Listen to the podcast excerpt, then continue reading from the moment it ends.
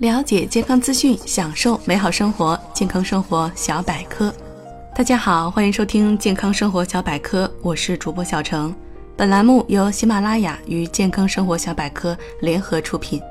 青椒，青椒沾水以后会变质，保存前不要用水洗，直接擦干，放入保鲜袋，再存放于冰箱，可以保存一周左右。发黄变软的青椒极为腐烂，不宜食用。冬瓜，冬瓜储存适宜条件温度为十到十五摄氏度，相对湿度为百分之七十到七十五，且通风良好，存放在十到十五摄氏度左右，可保存数月。如果直接放入冰箱保存，则只可保存三天左右。变色变软、闻着有酸味的冬瓜不能食用。大蒜。大蒜可以存入冰箱的冷藏室，可以放入保鲜袋中密封后冷藏或置于阴凉处，切记不可受冻，能保存至少半个月。发芽的大蒜是可以吃的，但若发生变色、发霉、腐烂就不能吃了。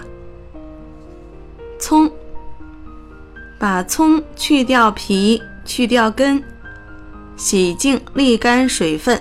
切成段，放入保鲜袋，密封，放入冰箱冷藏室，可保存一周左右。竖着可以放入冰箱里保存时间更长。发芽、萎蔫、干瘪的葱可以食用，但营养价值大大下降。发黄的部位尽量不要使用。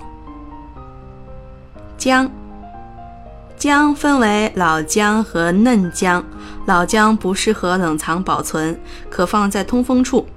嫩姜应用保鲜膜或者纸巾包起来，置于冰箱内保存，可以冷冻保存。